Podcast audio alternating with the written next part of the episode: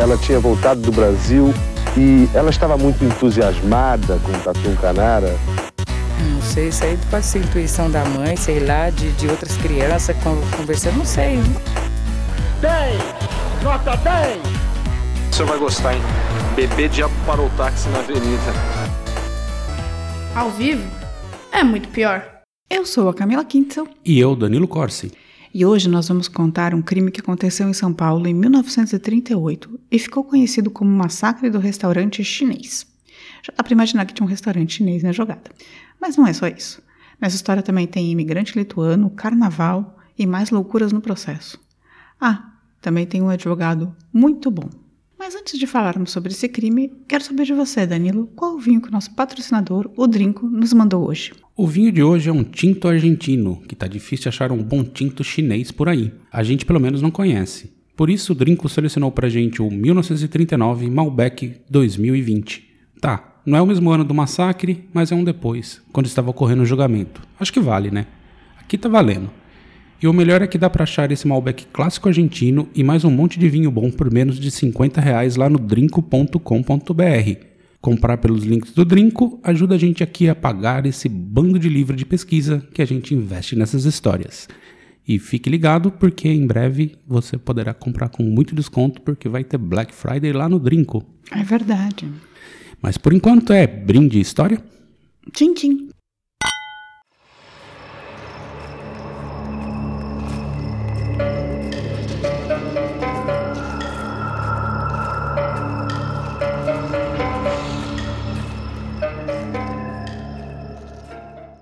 Bem, para começar, voltamos ao dia 2 de abril de 1938, uma quarta-feira de cinzas em São Paulo, especificamente no centro da cidade, quando Pedro Aducas, um imigrante lituano, ia para o seu trabalho de cozinheiro em um restaurante chinês chamado Orion, na rua Venceslau Brás.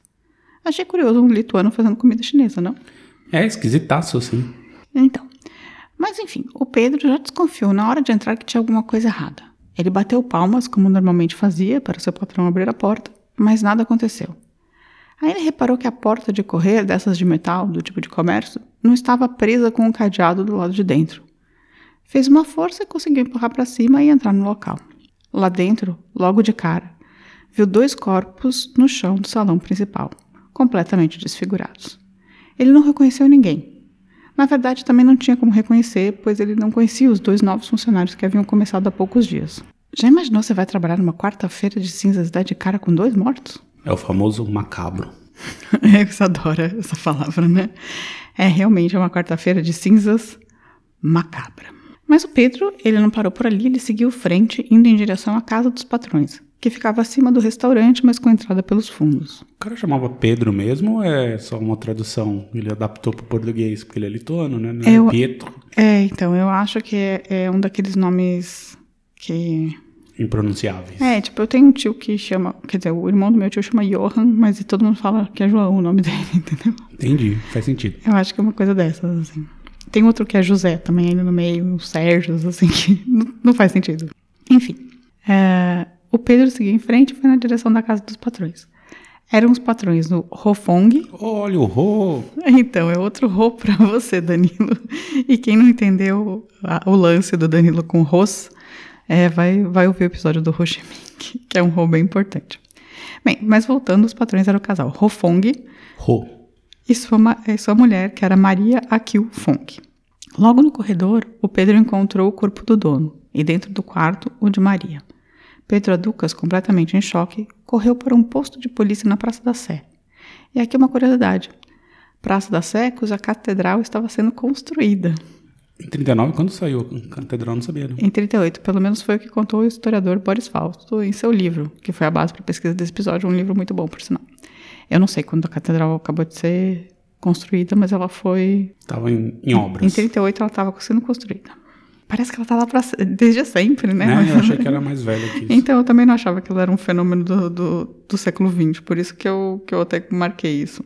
Logo a polícia e a perícia chegaram e já concluíram que os mortos eram os dois garçons, Severino Lindolfo Rocha e José Kilikevicius. Kilikevicius, não sei falar isso. Um baiano e um lituano que estavam dormindo sobre as mesas, além, é claro, dos dois patrões. Parece que era comum naquela época garçons que eram pobres, muitos imigrantes ou negros sem postos dormirem no local do trabalho. Eles juntavam as mesas e estendiam colchões de estopa com palha sobre, sobre essas mesas, dormindo ali mesmo. Que nojo. É, era isso que tinha acontecido com o Severino e o José antes de entrar de encontro com a morte. Eu achei bem nojento. Muito, né? No dia seguinte lá você tá com aquela mesa suada de É, então, noturna. uma mesa peidada. Pra não né? falar de outras coisas, né? É, então, o cara peidou na mesa a noite inteira e você vai comer, enfim. Você é a favor de mesas camas em restaurantes, Danilo? Não, de jeito algum. Mas é um aproveitamento de espaço, né? Na análise dos corpos, logo se descobriu que os dois garçons haviam sido mortos com um pilão de madeira de cerca de 70 centímetros que estava no chão do salão. Caramba. Hofong foi esganado com um pedaço de lenço antes de levar pancadas com o mesmo pilão. E Maria só foi estrangulada, oferecendo grande resistência dadas as marcas no pescoço dela. Tinha várias marcas de unhas e, e- e marcas, né, de, de briga. Ela levou alguma pancada, mas não foi espancada da mesma maneira que os outros. Para uma São Paulo de 1938, você pode imaginar que isso foi um crime bárbaro. É, claro que hoje também seria, mas a cidade, né, não tinha tantos registros de massacres urbanos quanto hoje existe, né? Que hoje bobeou tem uma chacina em algum lugar. E esse foi bem violento pela descrição que você falou aí. Nossa. Foi, foi, e foi um tremendo away, assim, tipo, virou a notícia, né? Tipo, não era uma coisa que acontecia. Bem, a ordem das mortes havia sido determinada pela polícia como a mesma da descoberta dos corpos. Primeiro, os dois garçons morreram no salão, o dono do restaurante possivelmente ouviu o barulho e foi surpreendido no caminho, e a mulher apenas levantou, mas não chegou ao salão, morreu no quarto. A polícia ainda acredita que a mulher foi torturada para dar a chave à combinação do cofre. Mas o cofre estava intacto, então parece que o ladrão acabou matando quatro pessoas e levando absolutamente nada. Mas da onde vem que é ladrão, assim? Então. Poderia ser vingança? É a polícia. Ah, tá. Quando a polícia arrombou o cofre, encontrou 21 contos e 780 mil réis, um dicionário de português, passes do bonde e, é, e uma caderneta do departamento de trabalho. Eu gostei do cara guardar o dicionário no cofre. Pois é, né? Que estranho. É um dicionário de português. Os caras davam bastante valor ao dicionário, né? Acredita-se que o assassino, ou assassinos, porque a princípio acreditava que uma pessoa só não podia cometer esse crime sozinha, estava dentro do restaurante no momento do crime, né? Tipo, já estava dentro do restaurante, aí, tipo, e- ou entrou antes escondida. Isso por conta da pesada porta de ferro, que teria chamado a atenção dos garçons se a pessoa tivesse aberto no meio da noite, entendeu? Ah, sim. Barulhenta, né? É, então ou a pessoa já estava escondida lá dentro ou ela estava lá dentro. E era uma terceira pessoa no salão. Vale dizer que nessa época a cidade de São Paulo não tinha muitos imigrantes chineses. Na verdade, eles contavam cerca de 200 e só. Então foi um grande choque para a comunidade. No começo, a polícia chegou mesmo a considerar que isso era um acerto de contas dentro da comunidade chinesa de São Paulo, né? Porque eram poucos e tal, e sei lá. Mas depois, entrevistando muitos compatriotas de Hofong, descobriu-se que ele era respeitado. Também descobriram que ele era um patrão muito difícil, gritando e humilhando seus funcionários. Assim, a polícia focaria só em duas pontas, numa comunidade e nos funcionários e ex-funcionários. É, faz um certo sentido na lógica de investigação. Falando um pouco sobre o Hofong, ele tinha vindo para o Brasil em 1926, ajudado por um primo, que comprou sua passagem e arranjou um emprego para ele no restaurante de João Aquial, irmão de Maria. Já esta era da primeira geração e havia nascido no Brasil. A família era do ramo de restaurantes e já havia morado no Rio de Janeiro e em Araraquara antes de se fixar em São Paulo. Grande parte dos outros chineses da comunidade também trabalhavam em restaurantes. Alguns outros se aventuraram pelo mercado de lavanderias ou as famosas barracas de pastel. É, mas a barraca de pastel, pelo menos em São Paulo, é mais da comunidade japonesa, né, no início. É, não. Hoje acho que é só os chineses que dominam. Então, mas os chineses começaram as barracas de pastel, parece também. Bem, Fong e Maria haviam se casados em, em 1933 e no mesmo ano a mãe da Maria morreu, deixando uma pequena herança.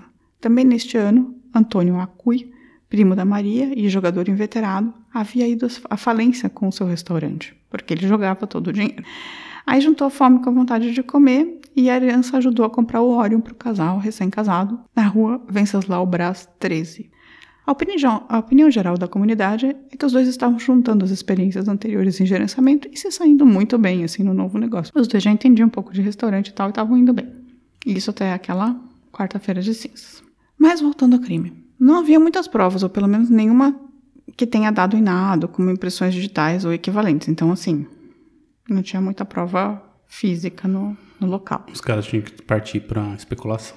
No começo, a polícia foi atrás de um amigo de Ho Fong, outro Ho. Olha Meu Deus, só mais um Ho. quantos Hos. É o Ho Detman, conhecido como João Rodete Man. Ho Detman. Ho Det, D-E-T-Man. Ou Detman, não sei. Conhecido como João Agim. Eu adoro que o nome não tem nada a ver com o outro, assim. Pois é. O Rodetman conhecido como João Agim. Enfim, perto do restaurante chinês, acharam um paletó escuro e um terreno baldio com um maço de cigarros Astor no bolso. Pois o tal do Rodetman fumava os mesmos cigarros e tinha vindo no mesmo barco que o Hofong da China. E chegaram também a trabalhar no restaurante. Basicamente, eles queriam prender o cara porque ele fumava a mesma marca de cigarros encontrada num paletó no terreno baldio perto do restaurante. Pois é, que bizarro. E não é que esse paletó nem tivesse marcas de sangue nem nada, ele só era um paletó dobrado num terreno baldio, tá? Só que perto do restaurante. E, enfim, não colou. Então o João Agim, o ex-Rodete, chamou seu alfaiate para dizer que. Olha só que loucura. Chamaram o, o, o alfaiate do cara para dizer que não fazia, para depor, falando que ele não fazia paletós com tantos botões para o seu cliente quanto aqueles que foram contados porque o cliente achava feio. Eu Meu amei, Deus. eu amei essa parte, tipo, esse paletó é seu? Não. Feio demais. Eu não gosto desse paletó porque ele tem muitos botões. Os meus paletós só tem três, sei lá quantos botões tinha esse paletó que acharam. Mas você fuma cigarro Aster? É, mas esse paletó não é meu. Como você pode provar? Vou chamar o meu alfaiate. Chamaram o alfaiate. O que, que você acha desse modelo de policial? Ah, os caras não sabiam o que fazer, estavam tirando pra qualquer lado, né? Bem, aí eles meio que abandonaram o caminho dos chineses, assim, por pouco resolveram focar só nos funcionários. E tudo mudou quando falaram com o Manuel Custódio, que havia chegado ao restaurante pouco depois do Pedro, o cara que encontrou os corpos. Ah, O Pedro chegou tipo 15 para as 7, o Manuel chegou 7 horas. Ele falou sobre outros funcionários e destacou Arias de Oliveira, um negro vindo de Franca que havia trabalhado por 16 dias no restaurante e tinha pedido demissão para pular o carnaval. Manuel Custódio também reparou que no salão havia um resto de palha em cima de outras mesas juntas, que só poderia indicar que uma terceira pessoa tivesse dormido lá.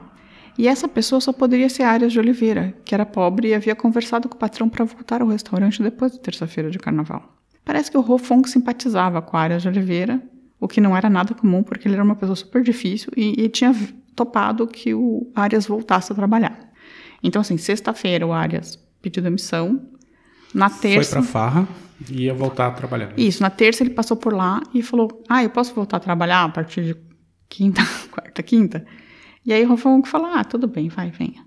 E aí, como tinha esse, essas mesas juntas com um pouco de palha em cima, mas não era tipo um colchão, sabe? Só tava com um pouco de palha em cima de outras mesas.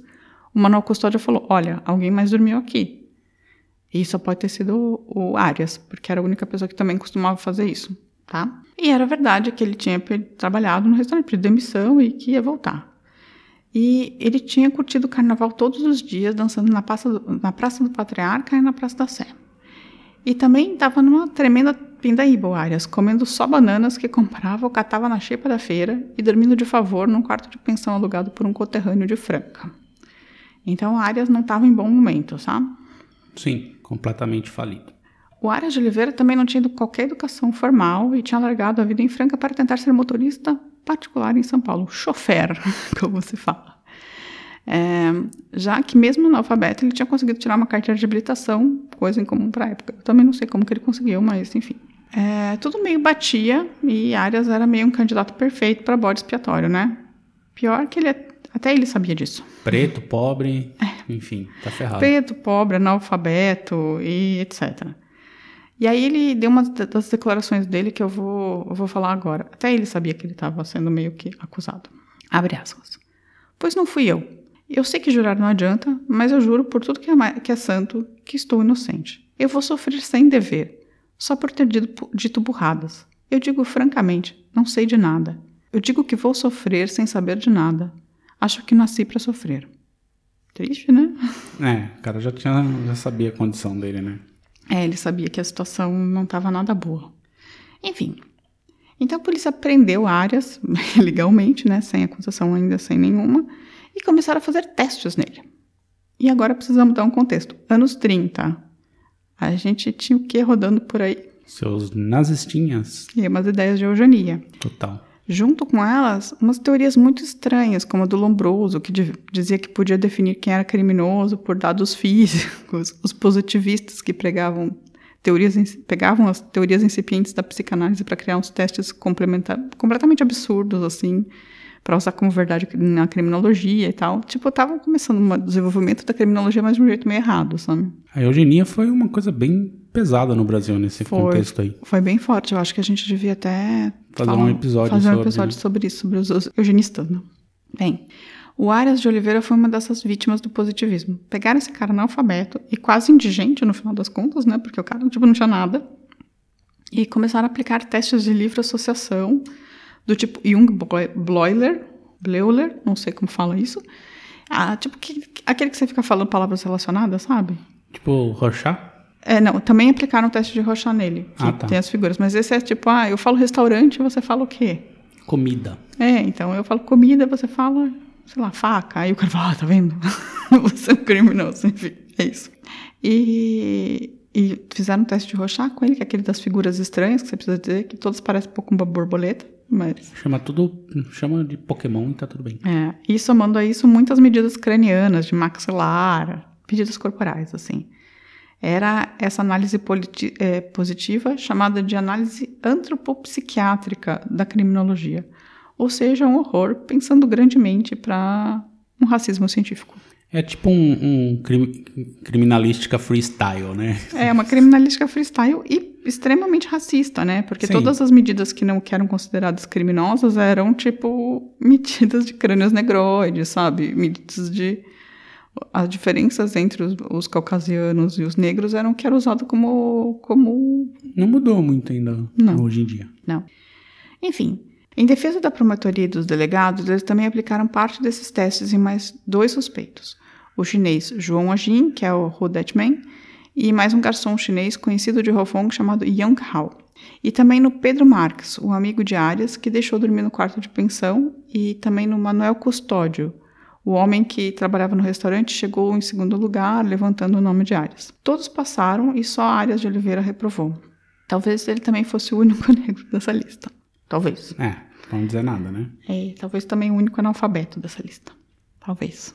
Bem, assim o, o, o Arias fica preso um tempo e ele acaba por confessar. Os peritos querem reforçar o tempo todo que ele não foi espancado para confessar, sim. E realmente não, não havia nenhuma prova de, de espancamento, de tortura. Mas, na real, vendo os, os interrogatórios, eles estavam fazendo tipo, uma tortura psicológica com ele, sabe? Tipo, deixaram ele preso sem falar com ninguém por muitos dias. E aí eles ficavam entrevistando ele de manhã e interrogando ele de manhã e à noite, sabe? Tipo, por horas a fio, assim. Era um cara. Assim, não é que intelectualmente não era um cara, tipo. Sim, era uma pessoa fragilizada. Né? Sim. Né? Enfim, a, na, primeira com, na primeira confissão dele, ele e um amigo chamado Maneco entraram no restaurante, né? Na primeira versão. E o Maneco se descontrolou e matou todo mundo, mas o Arias não tinha matado ninguém. Mas aí chamaram esse amigo Maneco, ele tinha um ótimo álibi e surge uma segunda confissão, em que ele realmente está lá e mata todo mundo, assim. É... Na verdade, na confissão dele, ele estava dormindo lá, ele acorda no meio da noite com fome, e porque ele não estava comendo direito, e ele resolve que ele vai matar as pessoas para pegar o dinheiro e a comida. É estranho, né? Não, não faz o menor sentido. Enfim, isso vai deixando que a situação fique complicadíssima, assim, até que Tchananã corre em defesa do Arias. E quem corre em defesa desse jovem negro é uma instituição esquisitíssima, chamada União Negra, que contrata um jovem advogado negro paulista de descalvado, com 31 anos, o Paulo Lauro, para a defesa. Paulo Lauro, eu acho o nome bem ruim de falar também, viu? O que você acha é, Paulo, Paulo ca Lauro? Cacofonia. É. Aí você fala, ai Camila, por que, que a União Negra é esquisita, né? Não estão ajudando o cara? Bem, mas a União Negra, na verdade, é um novo nome para um grupo chamado Frente Negra, que era um grupo de negros já educados, né, tipo com curso superior, que queriam capacitar a raça, né? Esse era o termo que eles usavam, de certa maneira, ajudando a combater o preconceito e formando novos negros profissionais, né, já formados na faculdade e tal, com profissões consideradas de elite, né.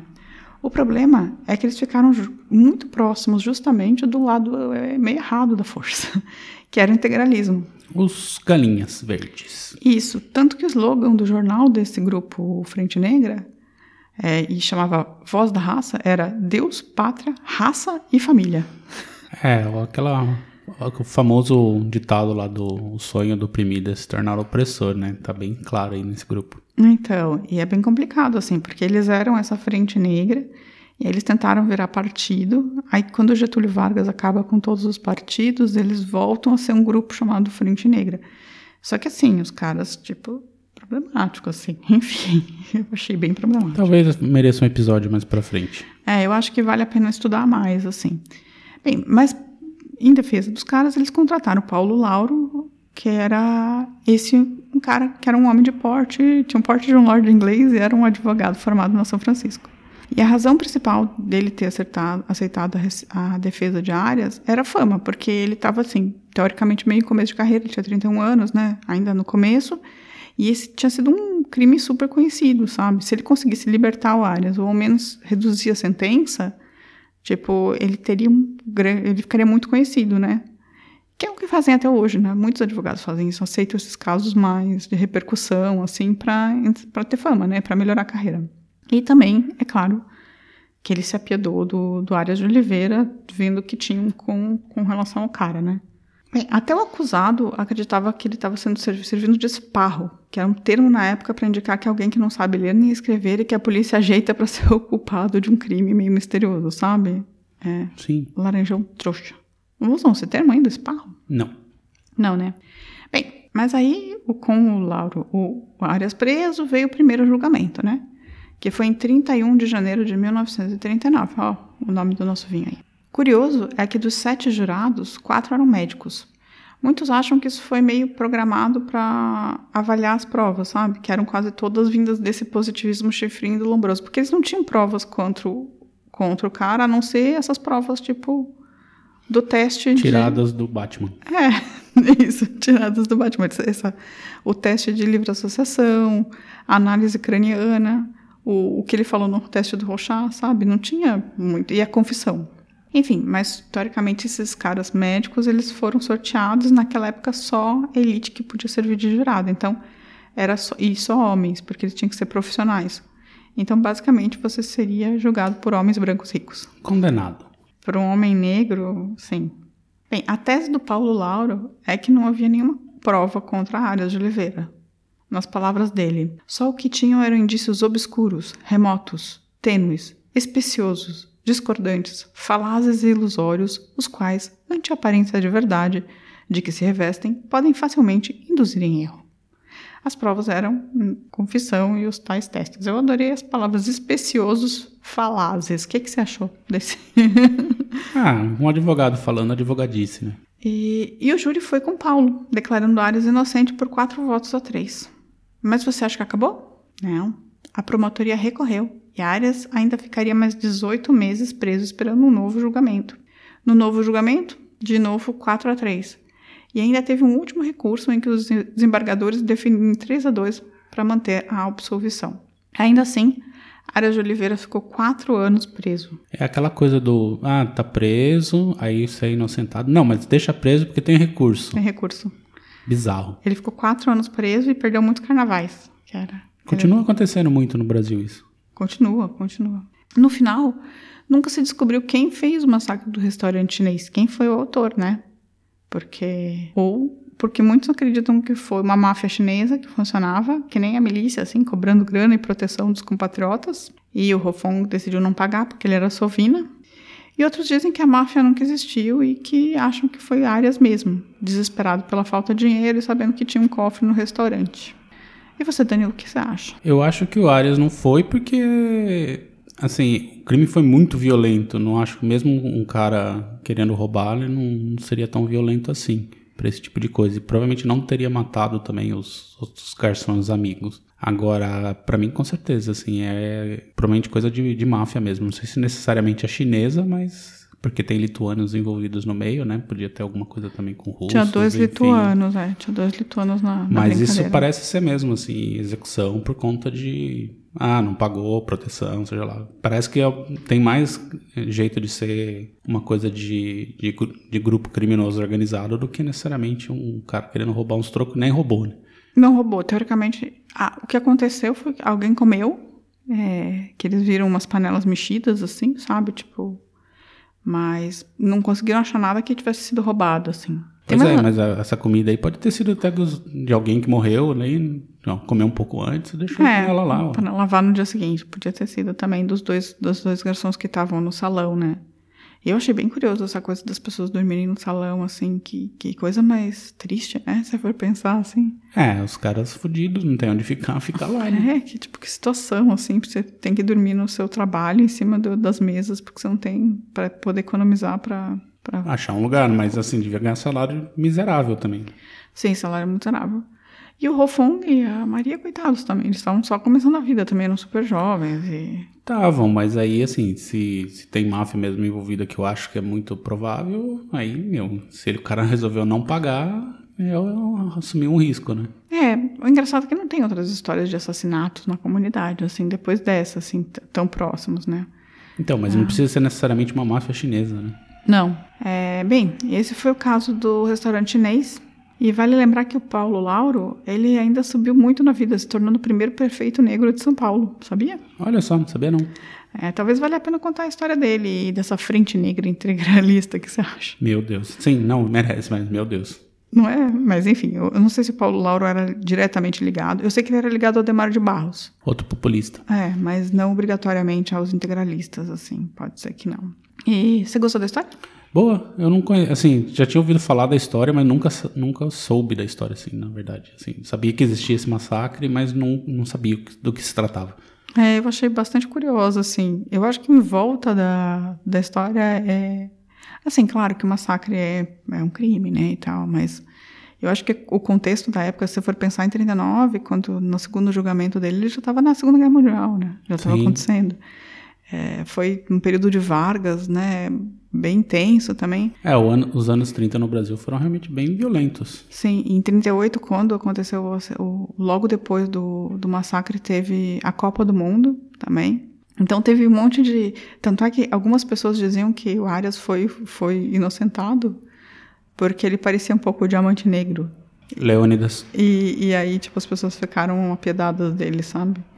Enfim, tem um, tem um contexto de época muito bom.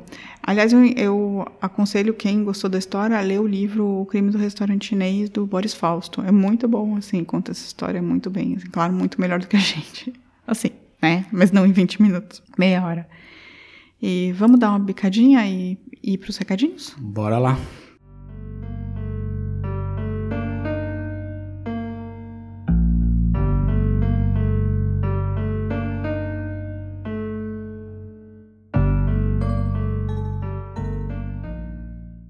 Voltando aqui, eu queria mandar um recadinho, um alô, para Denise Fonseca de Carvalho, que ouve a gente fazendo esteira. e aproveita e anda 20 minutos, meia hora, só com as nossas vozes, na força do ódio. Salve. E eu queria mandar um beijo pra Elô também, e que ela ouve a gente pra matar saudades. Beijo. Beijo, Elô. E. Ah, mas a gente comentou lá. Muita gente tem comentado no, YouTube, né? no YouTube e muita gente tem comentado no episódio do, da Escuderie Lecoq. É, os amantes de milícia estão surgindo. Estão indo lá comentar e parece que eles não gostaram muito do episódio, não.